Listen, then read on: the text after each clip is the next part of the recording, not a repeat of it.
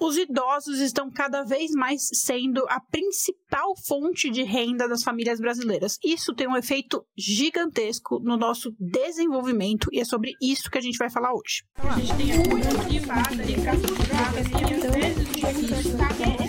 Vocês nunca vão entender como funciona a economia. Sejam todos muito bem-vindos a mais um Econolívia, o podcast diário sobre economia, notícias, atualidades e muito mais. Se você está aqui pela primeira vez, meu nome é Olivia Carneiro, eu sou economista formada pela USP, mestre pela Universidade de Chicago, e eu venho aqui todo santo dia compartilhar tudo que eu aprendi com os ganhadores de Nobel através da leitura do noticiário brasileiro. Ou seja, eu trago tudo que eu aprendi lá com os economistas fodão para ajudar a gente a entender o Brasil, porque afinal de contas o Brasil, nessa transformação toda que a gente está vivendo, é um prato cheio para minha especialidade. Então, meu objetivo aqui é compartilhar conhecimento e não fazer um podcast jornalístico, tá? É um podcast muito mais educativo do que jornalístico, embora a gente esteja sim comentando o noticiário, ajudando a gente a entender, porque eu sou da opinião que quem tem mais informação, quem tem mais conhecimento, um, toma melhores decisões, obviamente, dois, fica mais feliz. Por incrível que pareça, quanto mais você tem domínio do que está acontecendo à sua volta, mais feliz você fica, porque você sabe o que você consegue controlar, o que você não consegue controlar, e assim você vai se tranquilizar tranquilizando, não é mesmo? Pois bem, isso sem falar no tanto de gente, eu adoro quando vocês falam isso, o tanto de gente que fala assim, ai, Olivia, depois que comecei a escutar seu podcast, eu me sinto mais confortável de participar de debates. Antes, sei lá, tem uma pessoa que falou, antes o meu irmão é super inteligente e antes ele ficava falando as coisas e eu tinha vergonha de colocar minha opinião, de opinar com ele, né, de debater com ele. Então ele chegava, falava, eu só concordava. Depois que comecei a escutar o podcast, eu consigo conversar com ele, trocar ideia, eu me sinto mais confiante nesse sentido. Eu acho isso ótimo. Esse é o meu objetivo mesmo, empoderar vocês para tomarem decisões e formarem opiniões, não necessariamente concordando comigo, embora, obviamente, quem não concorda comigo está errado. Não, brincadeira, gente, não está errado. Existem várias formas de enxergar o mundo. Vamos lá. A gente está passando por um período, vocês já devem estar cansados de saber, né? Num período de transformação etária da nossa população. E teve um terrorismo no noticiário recentemente, continua tendo às vezes, é, de que a população brasileira está envelhecendo e a gente perdeu a oportunidade do boom demográfico. O que, é o boom demográfico? Quando eu estava no, no, vestibular, né? Quando eu estava prestando vestibular, estava na, na, escola, assim, a gente estudava. Hum, essa história do boom demográfico era explicada mais ou menos assim, né? Vou vou falar para vocês como que eu, eu lembro de ter aprendido. Ah, os países vão passando por uma transição demográfica, né? Começam com uma população muito jovem. Um país que tem a população muito jovem, que morre cedo, é um país que tende a ser menos desenvolvido, mais pobre. Por isso que a população morre mais cedo, porque não tem recursos para garantir a sobrevivência, etc. Tal, a longevidade da população. Aí, quando o país começa a se desenvolver, a pirâmide etária muda e fica mais é, assim, né? Ela começa num triângulo, depois ela fica mais perto, mais próximo do, de um retângulo, talvez. Se você não está assistindo, se você está só ouvindo, eu estou fazendo minhas mãos num gesto em paralelo aqui. Então, é, quando o país está se desenvolvendo, a pirâmide etária tem uma transformação de forma que significa que a população passa a viver mais. Então, diminui a taxa de natalidade, diminui a quantidade de pessoas nascendo e aumenta a longevidade, né? O número de pessoas com idades maiores. E aí, quando a, economia se desenvolve, é o caso da Europa, assim, e a gente tem uma visão econômica bastante eurocêntrica, não é mesmo? Então a gente acaba tomando isso como referência de desenvolvimento. Quando a população vive mais, aí tem uma inversão na pirâmide, a pirâmide fica um triângulo ao contrário, né? Uma população mais velha,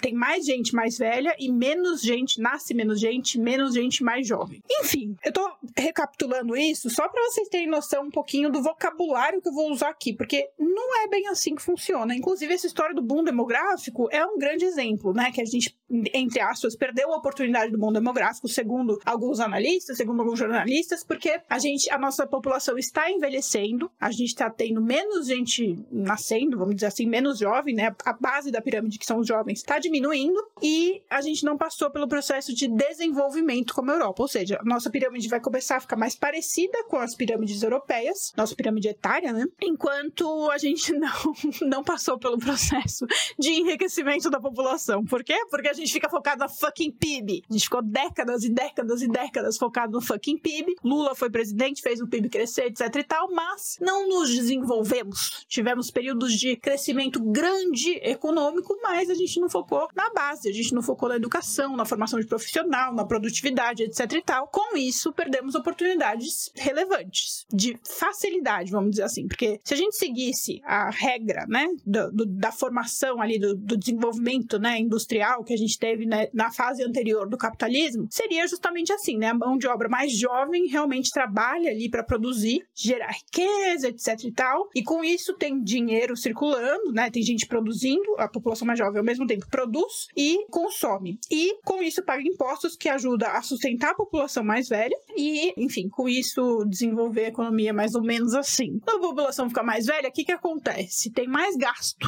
do que receita.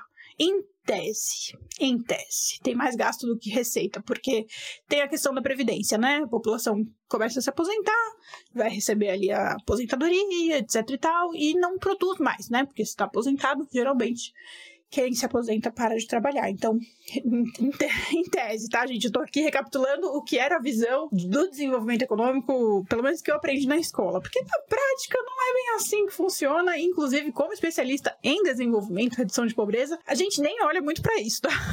para ser bem sincera, isso é bem marginal numa análise de desenvolvimento, a menos que você seja, e aí a gente vem para a questão ideológica, né? A menos que você seja marxista e negue a importância do desenvolvimento do mercado, aí vai ficar naquela, desculpa o vocabulário, gente, mas naquela punhetagem danada de querer criticar o capital, etc e tal, e aí você não vai levar para lugar nenhum, que foi o que aconteceu com o nosso desenvolvimento de Lula, não é mesmo? A gente desenvolveu muito pouco muito aquém do que poderíamos desenvolver nos períodos Lula 1, Lula 2, Dilma 1, Dilma 2. E no período Temer não foi muito curto, não dá pra falar nada, mas no período Bolsonaro a gente não teve crescimento, então não dá nem pra gente falar que a gente teve bom, né? Ou a gente perdeu a oportunidade porque não, não teve oportunidade. Então, tô aqui resumindo muito, né? Vocês sabem que eu tento enxugar bastante para facilitar o entendimento. Resumi muito, fiz uma introdução bem enxugada, claro que você vai, se você for cuidadoso lá, você vai encontrar uma falha no que eu falei, porque eu fiz um um resumo. Não fui detalhista, não fui exaustiva, tá bom? Então tá bom. E aí o que acontece? A gente viu ali uma notícia, o Estadão fez uma. Eu gosto muito do Estadão quando ele faz esse tipo de coisa. Ele fez uma série de reportagens sobre esse tema. E aí eles colocaram alguns dados relevantes, como por exemplo, que hoje os mais velhos, os idosos, estão sustentando mais famílias. Há 10 anos atrás, os mais velhos sustentavam cerca de 20% dos lares. Hoje já está mais perto de 30% dos lares que são sustentados por idosos. Isso isso é um pouco preocupante, porque, como eu falei, a maioria desses idosos vivem de aposentadoria. E aposentadoria é, é só dinheiro que sai não é dinheiro de produção, é dinheiro de imposto. Afinal de contas, quando eu pago meu INSS, eu tô lá contribuindo. Eu nem sei se eu tô falando do imposto certo, mas eu acho que é imposto de contribuição social, né? Seguridade social, sei lá. Eu tô contribuindo pra aposentadoria do meu pai, por exemplo, entendeu? Mais ou menos assim, né? Mais ou menos assim. Claro que ele pagou também a aposentadoria dele, enfim, é toda uma, uma gestão ali meio complexa, mas de maneira bem resumida é. Hoje, quando eu contribuo ali no meu INSS, eu tô contribuindo pra aposentadoria do meu pai, sei lá, do meu avô, do seu avô, do meu do seu pai, da sua mãe, sei lá. De quem quer que é mesmo de você. Talvez você seja um jovem aposentado, não é mesmo? Pois bem. E aí, nos últimos 10 anos, o que a gente viu foi uma mudança principalmente na classe C. A classe C é a, é a classe social, né? A classe. Não gosto de falar de classe social. É a classe de renda, é a faixa de renda, que tem a maior porcentagem de pessoas que moram com idosos. É quase um quarto um quarto da classe C são famílias que moram com idosos. Já nas classes A e B, não é o maior percentual, é cerca de 20%, mas teve um aumento muito grande nos últimos meses, nos últimos anos, perdão. Então tá no caminho de se aproximar ali da classe C, pelo que a gente consegue ver. E aí, quais são as causas dessa mudança né, que a gente está enxergando? Um, essa questão do desemprego dos jovens, né? Os jovens dessa geração nem, nem não estudam nem trabalham, e não é por falta de emprego, que fique bem claro. Tem, inclusive, estudos mostrando que em todos os estados brasileiros a gente tem vagas sobrando, se é que a gente pode falar assim, e mais por uma questão de escolha, não escolha, tipo, eu escolho não trabalhar, mas escolha de eu escolho não pegar esse emprego. É o que os jovens estão fazendo, né? Tanto por é, fit cultural com a empresa, por não querer trabalhar mesmo, sei lá, por qualquer motivo que seja. Eu não tô entrando em juízo de valor aqui, tá? Embora vocês sabem que eu tenho juízo de valor, só hoje que eu não vou entrar nele. E aí também tem o aspecto, do, outra causa, o envelhecimento da população mesmo, porque é, é, enfim, antigamente, eu até separei esse dado pra gente falar aqui, ó. Antigamente, na década de 70, cada mulher tinha cerca, era cerca de 5,8, vai, quase 6 filhos por mulher. A minha avó, minhas duas avós tiveram sete filhos, de fato. Minha, minhas duas avós estão dentro dessa porcentagem aí. Na década de 70, era cerca de 6 filhos por mulher. Hoje, esse número caiu para 1,62, ou seja, quase dois menos, né? Enfim, de dois filhos por mulher. Então a gente diminuiu muito a taxa de natalidade. As mulheres estão tendo menos filhos, seja por uma questão de escolha, uma questão de, do avanço da tecnologia ali anticoncepcional, um avanço da conscientização, um avanço da educação, né? Pessoas mais educadas, mais escolarizadas tendem a ter menos filhos. Enfim, tem vários fatores aí que explicam essa questão. O ponto que eu queria comentar com vocês é isso, né? A gente tem essa mudança da estrutura e essa mudança da estrutura não é explicada por um único fator, e sim por pelo menos três, porque faltou um de eu explicar, que é o aumento do custo de vida. O custo de vida está muito maior. Ó, o preço médio do metro quadrado no Brasil aumentou 33% nos últimos 10 anos, ou seja, está mais caro, de fato, morar no Brasil. Então, por economia, né, economia doméstica mesmo, as famílias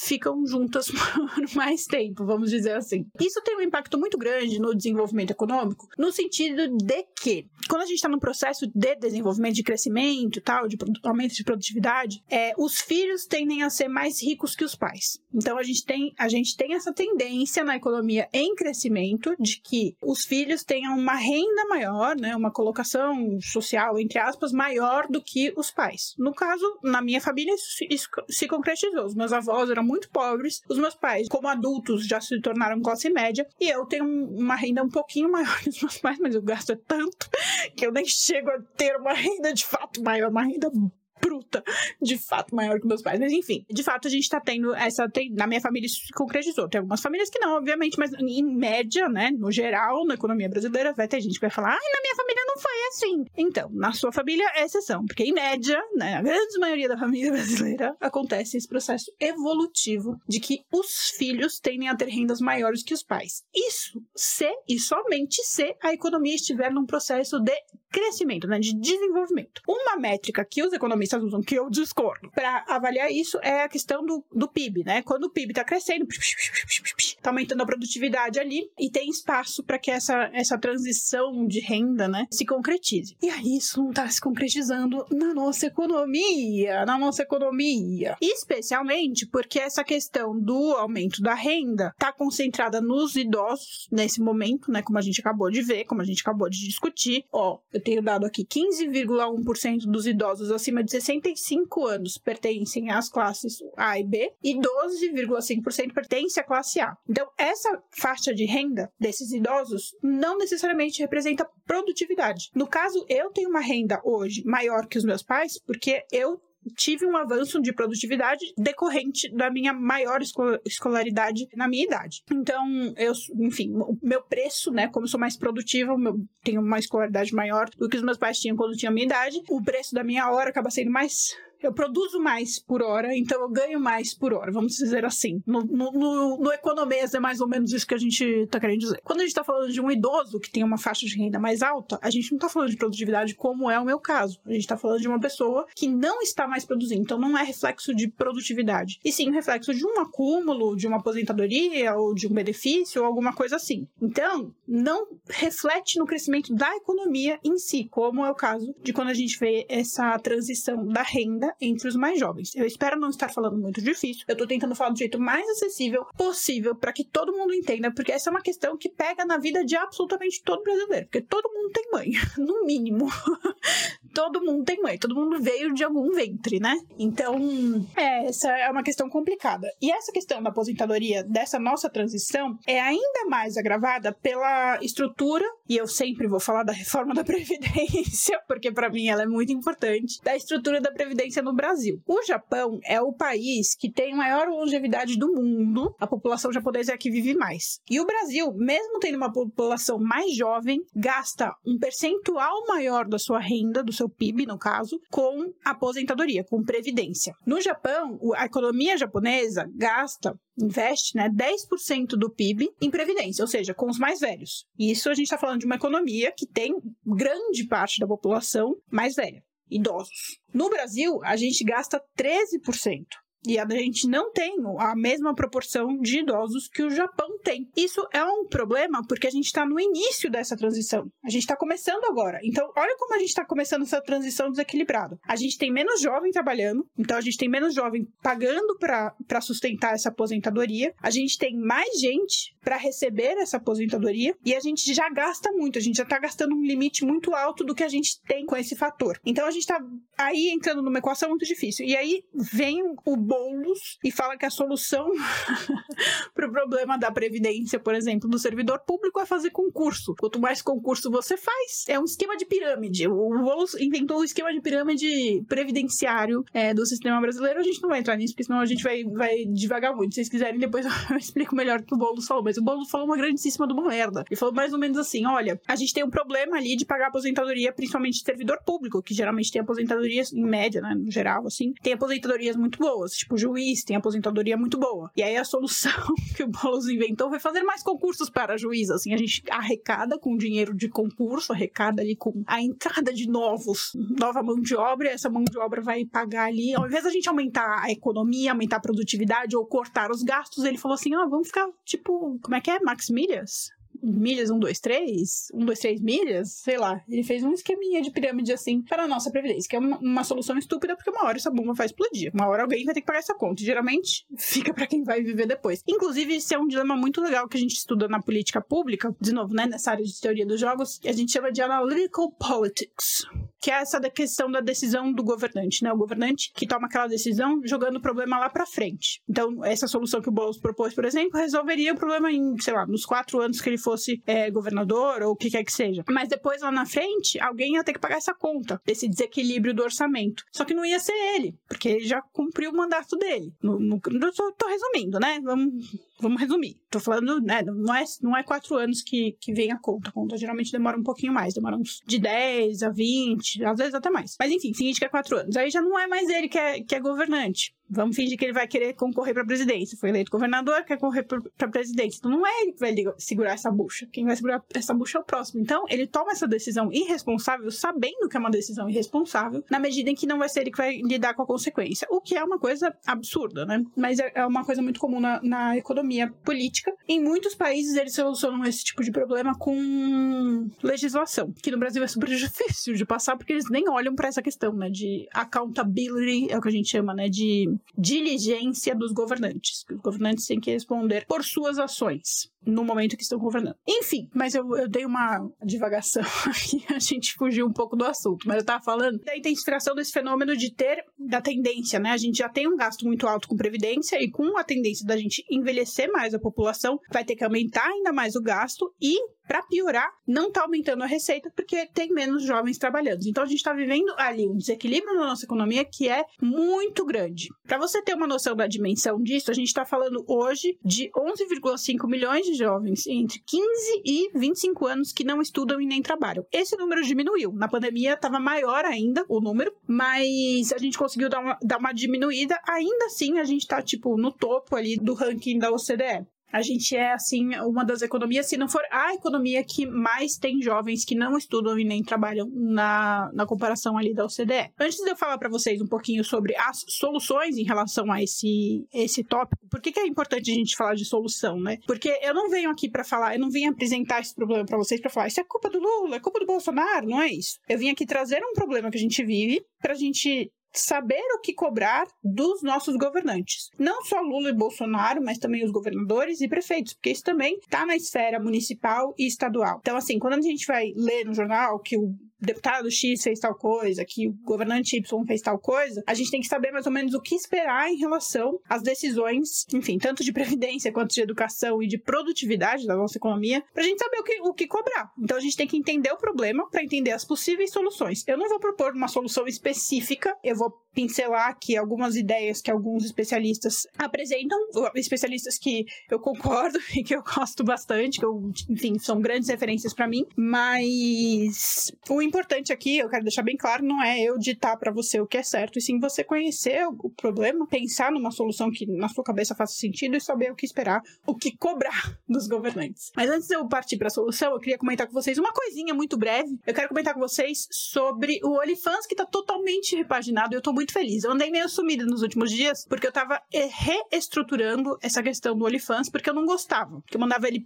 por PDF para os assinantes. E agora eu consegui criar uma plataforma que eu criei sozinha, não tive ajuda de ninguém, eu criei a minha plataforma do zero sozinha para as pessoas consultarem. Como que funciona o OnlyFans? Se você está preocupado com investimentos, você já está nessa fase de se preocupar com o que, onde investir, como investir, etc e tal, eu não faço recomendação de investimento. Eu não falo para você, investe na empresa X, investe na empresa Y, até porque eu não tenho nem tempo de ficar analisando empresa. Mas eu recolho, eu coleciono as análises de analistas de, do mercado brasileiro, os principais analistas do mercado brasileiro, de linhas até diferentes. Então, por exemplo, eu pego a Suno, que é uma linha mais de boa, e pego a Empíricos, que é uma linha mais agressiva. E eu junto todos, Suno, Empíricos, Nord, enfim, junto todo mundo. BTG, XP, enfim, tem várias, é, várias casas de research, vários analistas independentes, que eu vou lá junto às opiniões deles. Então, eles falam assim: olha, para dividendos, eles recomendam as empresas XYZ. A empresa X é recomendada por 100% dos analistas, a empresa Y é recomendada por 30% dos analistas, a empresa Z é recomendada por, sei lá, 10% dos analistas, entendeu? Eu mostro quais são as, os ativos mais recomendados pelos principais analistas. Então, eu não vou te falar, essa é a minha opinião. Eu falo, olha, essa é a opinião dos maiores especialistas que a gente tem. Esse é um produto muito diferente. É até difícil de quem não investe entender. Porque geralmente as pessoas assinam, por exemplo, eu assino um analista específico e eu pego a informação do que ele recomenda e sigo o que ele recomenda. Mas nem sempre esse analista vai acertar tudo. Principalmente, nem sempre a casa vai acertar em todas as áreas, né? Tem ações, dividendos, fundos imobiliários, reserva de emergência, renda fixa. São muitas áreas de investimento e são muitos analistas seguindo linhas distintas. Então, o que, que eu faço? Eu junto tudo em, uma, em um espaço só e você pega várias opiniões de uma vez só, entendeu? Eu gosto mais assim. Eu, Olivia, prefiro esse método para o meu investimento. E o índice de satisfação do OnlyFans é 100%. Então, teve só duas pessoas que desistiram da assinatura por motivos diversos, é, mais relacionados a elas mesmas do que ao produto, a expectativa delas mesmas do que ao produto, porque é um produto realmente que ajuda muito, muito mesmo, para você tomar a sua decisão em relação ao investimento. Então, eu queria dizer que a página está reformulada, o, a plataforma está reestruturada, está muito legal, mas muito legal mesmo. Eu estou muito orgulhosa desse trabalho e eu convido vocês a conhecerem, tá bom? Hoje a página de vendas é olifans.com.br, mas se você entrar no site principal, que é econolivia .com.br, você vai ver mais informações, mais explicadinhas com exemplos e tudo mais do OnlyFans, tá bom? Então, tá bom. Eu vou continuar aqui com a solução proposta. A solução proposta pelos especialistas, especialistas esses que eu admiro muito e que são referências muito importantes na minha formação, é, adivinha, melhorar a educação do nosso país, em dois sentidos principais. O primeiro sentido, relacionado ao fato de que o estudante vai para a escola, aquela coisa que a gente já sabe, né? O estudante vai para a escola, a gente até conseguiu aumentar a taxa de retenção, né? A gente até conseguiu diminuir é, a evasão escolar, mas a gente ainda tem uma evasão escolar. E o que é evasão escolar? É a pessoa que desiste no meio do caminho, né? Chega lá no, no oitavo ano do ensino fundamental e desiste, ou no primeiro ano do ensino médio e desiste, e não conclui, né? Não pega o diploma de que concluiu o ensino fundamental ou o ensino médio. Enfim, uma das, das linhas dos especialistas é recomendar que a gente trabalhe isso, né? Que o jovem conclua o ensino, que com isso ele vai ter mais chance de, de sucesso na carreira, de renda, etc e tal. E o outro fator é melhorar a qualidade do ensino, não é apenas concluir, mas que ele vá para uma escola que vale a pena. Esse é um assunto muito delicado, porque toda vez que eu falo disso, eu falo: olha, eu sou contra, por exemplo, e isso é minha opinião pessoal, eu sou contra, por exemplo, essa política de ficar colocando gente dentro da faculdade a qualquer custo. Tem que ter um critério. Primeiro, porque faculdade não é, não é para todo mundo, gente. E tá tudo bem, assim, não, você não é pior porque você não fez faculdade. Longe disso, tem muita gente, muitas profissões que são muito qualificadas e que não requerem faculdade. E tá tudo certo. A área de TI, a área que mais cresce em renda, né, das pessoas e a grande maioria não precisa fazer faculdade. Então, tem várias outras áreas, né? Eu, eu gosto muito de citar o trabalho de marceneiro, que é um trabalho muito caro, muito valorizado, muito qualificado, muito específico e não requer faculdade. E tá tudo certo, gente, tá tudo certo. Então, assim, tem áreas que você não precisa fazer faculdade. Então, esse é o primeiro ponto. O segundo ponto é, eu sou contra enfiar todo mundo na faculdade, que nem a gente teve ali num período de um certo governo, né, que se orgulhou muito de criar financiamentos estudantis e abrir vagas, não sei o que lá, não sei o que lá, e abrir universidade até não poder mais e colocar todo mundo dentro da universidade, sendo que muitas pessoas não estavam nem prontas para a universidade, intelectualmente, né? Muita gente analfabeta, que não conseguiu concluir o curso. Então, o que, que adianta o cara entrar na faculdade se ele não vai concluir? É um gasto, tanto público, quanto pessoal, quanto emocional. Então, assim, eu sou contra essa política. Eu sou favorável, assim como os especialistas que eu admiro muito, é, a melhorar o ensino e focar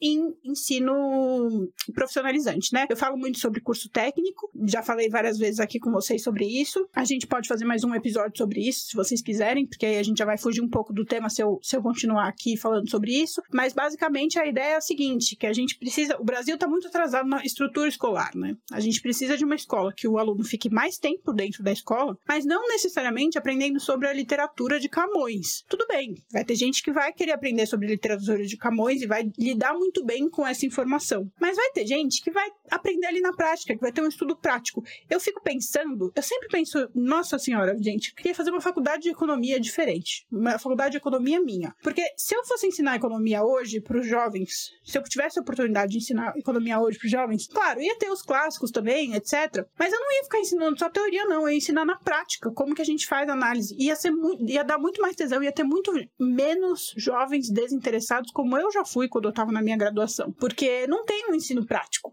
Fica tudo no abstrato. Eles ensinam um monte de teoria, um monte de fórmula e o cara não vê isso sendo aplicado. Então acaba que, nossa, tem coisa que eu aprendi fórmula na faculdade que só hoje eu fui entender por que, que aquela fórmula é daquele jeito, sabe? Muitos muitos anos depois.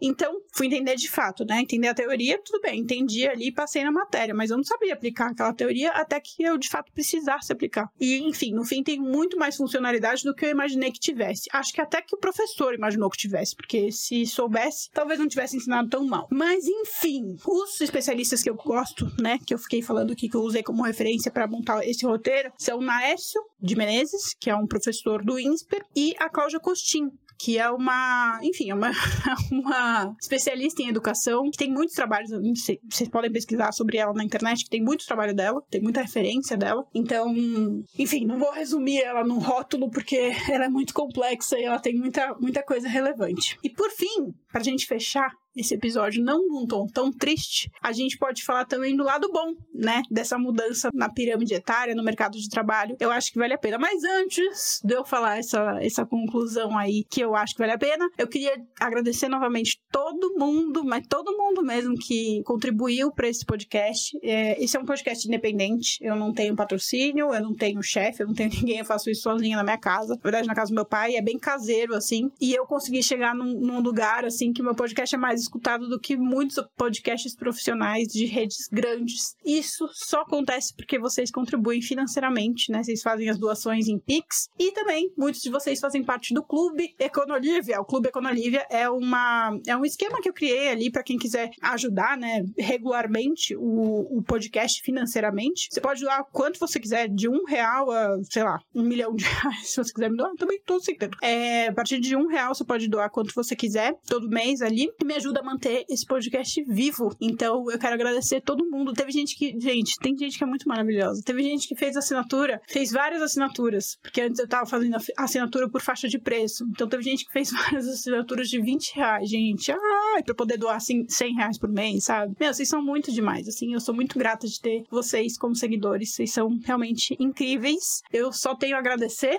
E se você quiser saber mais, entra no site econolivia.com.br, você pode fazer parte disso. Ou você pode também enviar um pix para mim, no valor que você quiser também. Se você quiser fazer uma doação pontual, porque gostou desse episódio especificamente, pode fazer pro, pro o pix para chave podcast.econolivia.com.br. Pois bem, então vamos fechar esse, esse podcast num tom mais otimista em relação às soluções. A gente vai falar de uma solução do ponto de vista do mercado de trabalho, obviamente, mas é, do ponto de vista do mercado, né? Não, não do Estado, não do governo, mas sim do mercado. Como o mercado pode ajudar a resolver esse tipo de, de questão que a gente está vivendo na transição. Tem várias formas, mas uma que me chamou bastante atenção na pesquisa que eu estava fazendo são as empresas que estão mudando o foco no, na forma de contratação. Porque por muitos e muitos anos, provavelmente você que está me ouvindo, se você tiver mais ou menos a minha idade, ou se for um pouquinho mais velho também, você vai ter essa noção de que processo de trainee, processo de estágio era uma coisa muito valiosa, né? As empresas investiam muito nisso. E agora está passando por um período de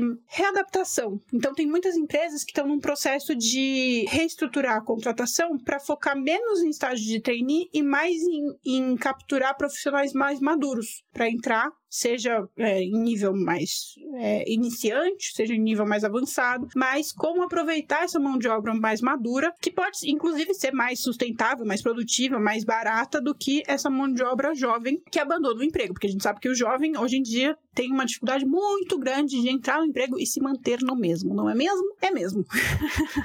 então eu gostei bastante de estudar um pouquinho sobre isso, é, sobre essa questão de as empresas estarem mudando, isso faz parte inclusive da diligência de ESG, então eu achei isso bem interessante. E eu acho isso otimista, porque a gente dá pra gente pensar em soluções que vão além da questão do, do Estado, né? A gente tem uma tendência, eu falo isso sempre para vocês, né? A gente tem, tem uma tendência de sempre criticar o problema que a gente está vivendo, colocando a responsabilidade da solução no Estado, no governo. Mas às vezes a gente pode encontrar soluções na, no mercado, né? Nas empresas, na iniciativa privada. Inclusive, eu acho que é até melhor. Em muitos casos, eu acho que é até melhor. Na maioria dos casos, eu acho que é até melhor. É isso, minha gente por hoje é só. A gente encerra esse podcast por aqui. Eu espero que você tenha gostado desse episódio. E amanhã tem mais, tá bom? Beijo. Tchau, tchau.